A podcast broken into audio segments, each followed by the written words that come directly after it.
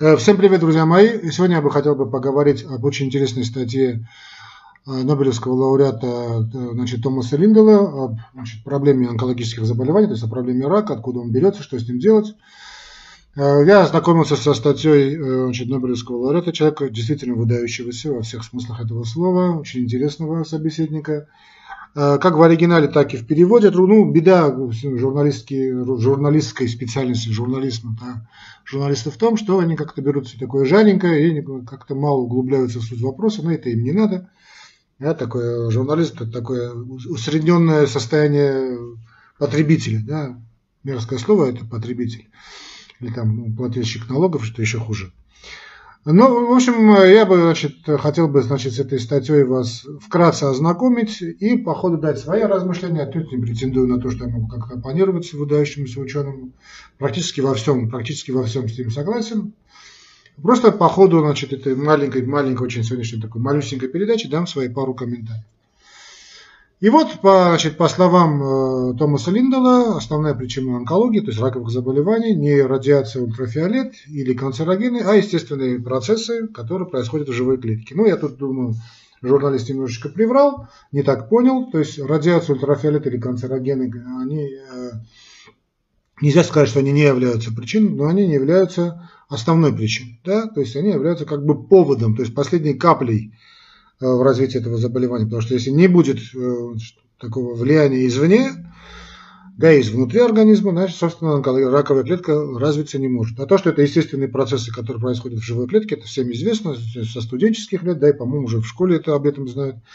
В нашем организме, у любого живого человека, да, любого живого организма образуются э, так называемые мутантные клетки, мутирующиеся клетки, именно из-за этого и происходит онкология. То есть происходит дифференциация, как мы говорим, то есть, то есть нормальная клетка отличается от онкологии, то есть небольшим таким а, изменением, да, таким, а, и что иммунная система должна значит, не своего, не свою клетку распознать вовремя и уничтожить.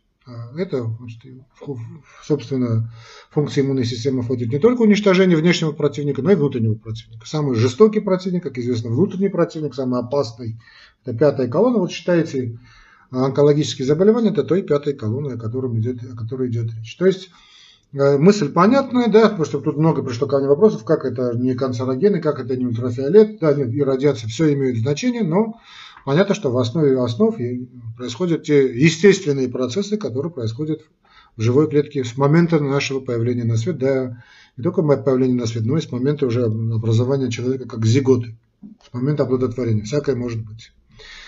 И вот э, автор говорит, что в процессе своей жизнедеятельности, значит, клеткой в ней происходит множество процессов, и два из них основных, э, по мнению автора, тут тоже невозможно не согласиться, это так называемое явление оксидативного стресса, то есть проникновение в молекулу кислорода, э, его, вернее, агрессивных, да, таких ионных соединений ядро, и воздействие молекул, да, не только ядро, но главным образом ядро, и воздействие молекул на спираль ДНК.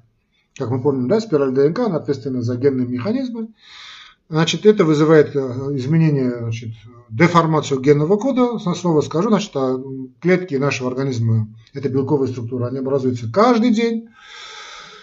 Э, в той или иной степени, конечно, с частотой, так что, скажем, кровяные клетки полностью, значит, полностью практически, значит, ну, красные кровяные клетки это точно 3 месяца, другие чуть позже, другие чуть ниже, значит, э, чуть реже. То есть, можно сказать, что в течение 7-12 лет наш организм полностью, полностью изменяется, полностью видоизменяется. Ну, вы скажете, а как же сознание остается? Это другой вопрос, э, не будем говорить. То есть, скажем, если вам 49 лет, вы 7 раз, как минимум, полностью значит, изменились, апдейтировались или апгрейдировались, как хотите называйте, изменились с момента вашего рождения. Полностью. Так вот, эти изменения, значит, проникновение, значит, главное, значит, кислорода э, в молекулу, ну, еще проблемы гидролиза, об этом чуть ниже скажем, и приводят к образованию злокачественных э, значит, клеток. То есть это клетки, которые надо было понимать, что это клетка, которая очень незначительно сначала отличается от нормальной клетки. Вроде свой, вроде свой, по паспорту, родился в Воронеже, вот мы улицу знаем, все знаем, да, как выродился парень, парнишка, которому ходили в детский класс, в детский сад, потом в школу, потом гоняли футбол, бегали за девочками, а вдруг в какой-то момент он выродился в шпион. Вот именно этот момент и есть образование да, значит, онкологических раковых клеток. Ну, кислород и вода играют важнейшую роль в функционировании человеческого организма, говорит автор. Ну, понятно, как говорил еще Энгельс, жизнь – это форма существования белковых структур, а она, белковые структуры, всякие, все химические реакции происходят главным образом, конечно, в присутствии кислорода и воды. То есть э, и гидролиз, то есть реакция с водой, да, и кислород, эти факторы э, ну, фактически устранить невозможно, посему рак, как считает э, Линдл, победить в принципе на корню невозможно. Ну, понятно, что хочет сказать автор. Хочет сказать, что это процессы, которые происходят с участием кислорода, с участием воды. Иначе быть не может. А, и те процессы, естественные процессы, которые происходят в нашем организме, э, то есть процесс образования вот этих э, клеток, онкологических клеток, то есть, снова скажу, это клетки, которые очень сначала очень незначительно отличаются от своих нативных родных клеток. И вот автор говорит, что можно лишь создать э, те или иные лекарства, наиболее менее эффективные и безопасные, которые устраняют опухоли, а также уменьшить все прочие факторы возникновения рака, ну, имеется в виду главным образом, конечно, отказ от курения, то есть и воздействие, скажем, активное и пассивное курение, то есть проблемы экологии, именно вот эти канцерогены воздействуют, значит, и агрессивные соединения кислорода, все это не может не повлиять на возникновение значит, клеток, раковых клеток, поэтому на них, в принципе, воздействовать может. То есть, понятно, отказ от курения есть главная профилактика целого ряда заболеваний, самых страшных, вплоть до онкологии. Это мы знаем, ничего нового автор не сказал, просто ну, его спрашивают, он отвечает. И, и вот тут дальше идет интересная мысль автора, что ну, сам Линдел значит, сомневается, что человечество когда-либо научится чинить эти мутации в клетке, да, то есть те клетки, которые из-за, из чего значит, мутация снова да, идет процесс, ежедневный процесс образования новых клеток, и вот мутация, то есть это изменение, да, изменение значит, невозможно изменить на корню. Э, может, на раскрытие, кстати, на раскрытие принципов работы лишь одного из многочисленных механизмов репарации ДНК ушло более 10 лет. Ну, сам он в этом участвовал. Ну, дальше идет значит, ахинея про значит, э, эволюцию. Ну, что делать? Это бич был, значит, медицины, бич науки вообще, да, это дарвинизм и эволюция. И вот природа совершенствовала эти механизмы, как говорит автор, миллиарды лет. Ну, откуда он взял эти миллиарды, мне тоже не надо, потому что даже самые ярые эволюционисты говорят, что жизнь возникла там 1-2 миллиарда лет тому назад. Но не суть важно, сильно сомневаюсь в этих цифрах, очень сомневаюсь. И автор говорит, что вряд ли возможно придумать что-то, что уже не было опробовано и э, забраковано. Значит, считает очень нобелевский лауреат. Просто снова скажу, о чем идет речь, о каком идет речь. Это Томас Линдел, он э, швед, был один из тех лауреатов Нобелевской премии по химии в 2015 году. Он и его коллеги, а был один коллега-американец, это Пол Модрич, э, ну, понятно, по происхождению югослав, ну, скорее хорват, и Азис Санджар, Азис, по-моему, это индус, могу ошибаться, неважно, они значит, раскрыли механизм репарации ДНК, то есть репер, да, репер слово, это ремонт генетического кода на клеточном уровне. Вот Линделу принадлежит открытие механизма значит, эксцизиозной, эксцизиозной, так скажем, репарации оснований. И ферменты, участвующие в этом процессе, находят значит, тот участок ДНК с дефектом, с отпечаткой, как бы вырезают его, затем встраивают в проблему, значит, пробел комбинации необходимых белков, созданного по образу неповрежденной цепи ДНК. Да, таким образом, организм избегает тысячи ежедневных мутаций, значит, в процесс ДНК, мутации в ДНК нашей, нашей клетки. Вот, в принципе, вся статья, она не очень сложная, тем более в таком тупом переизложении вашего покорного слуги, не менее тупом изложении наших журналистов. А, но э, значит, можно было с этим согласиться, закрыть, захлопнуть книгу, журнал, захлопнуть значит, ноутбук. А, уголок доктора не был бы уголком доктора, если бы не оставлял бы свой комментарий.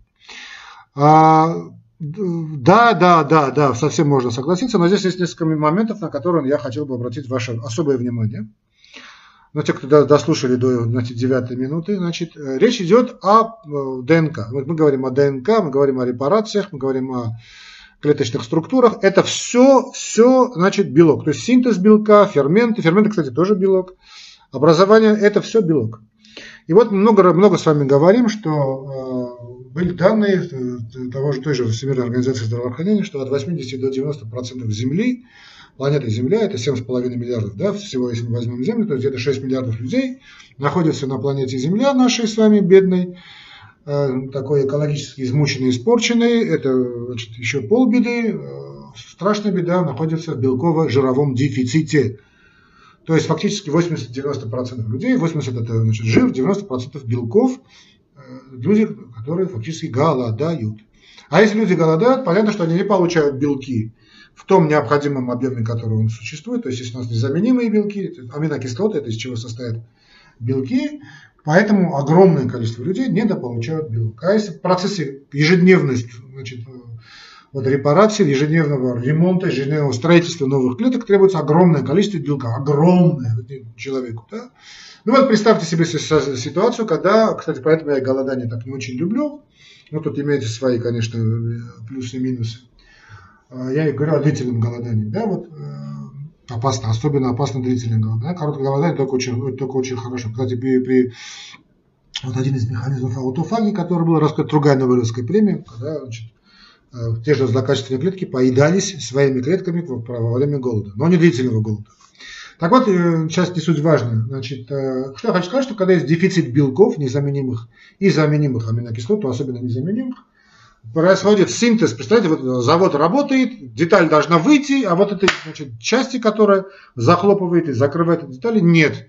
А процесс остановить невозможно. Белок нужен каждый день, каждый час, каждую минуту, каждую секунду. И вот этого нет, в запасах нет, прораб смотрит, значит, кто-то, как их называются, значит, не подвезли товар, и вот Э, не подвезли белок и бракованная деталь. Бракованная клетка синтезировалась, а любая бракованная клетка это, это потенциально, как мы уже поняли, мутированная клетка, это потенциально онкологическая клетка. Поэтому понятно, если вы находитесь в состоянии белкового дефицита, риск онкологии у вас крайне высок. Кроме того, значит, в иммунном ответе о всем том, что мы сейчас говорили, участвуют иммуноглобулины, а это тоже белки.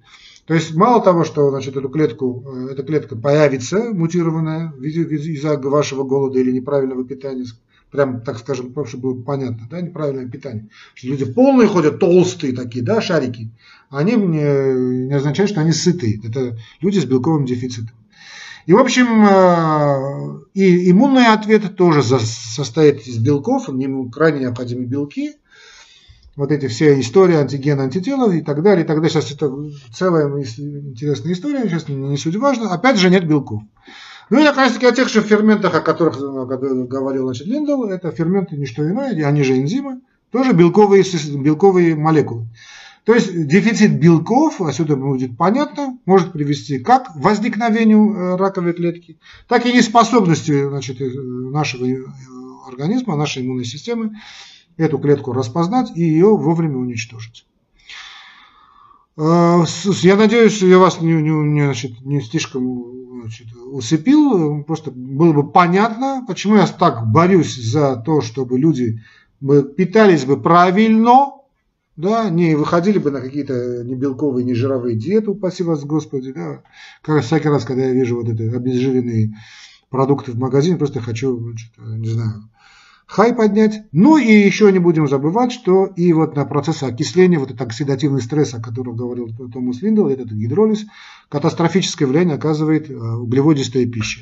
Э, рацион э, нашего человека, рацион горожанина – это углеводистая пища, особенно быстрые углеводы. Вот эти быстрые углеводы и приводят ко всем этим острым воспалительным реакциям, к оксидативному стрессу, проблемам, таким, проблемному гидролизу и всему прочему. Когда я говорю, что диетология – это основа основ лечения всякого, любого заболевания, я беру это не с воздуха. Ну и, наконец-таки, чтобы не было бы проблем с э, неправильным таким оксидативным, э, то есть люди находятся в постоянной гипоксии, и любое такое внезапное появление кислорода для них бывает проблематично, это, конечно, пребывание на... Что как, как с этим бороться? Это пребывание, насколько возможно, на свежем воздухе. Ну, вы скажете, э, мы живем в городе, какой тут свежий воздух, будете правы, но надо найти время для свежего воздуха, находить время хотя бы вечером, 30 минут, час выходить гулять в каком-нибудь парке, в том же Измайловском. И будет вам счастье, будет вам счастье. Ну и, конечно, отказываться от известных канцерогенов. Это самый страшный канцероген, который существует, это сигаретный дым, это курение. Все, друзья мои, на этом я хочу с вами закончить сегодня. Помните, что любовь лечит все болезни, даже самые страшные. И да пребудет с вами здоровье. Я всех вас очень и очень-очень люблю. Так что присылайте новые статьи. Постараюсь дать свой комментарий, свою рецензию.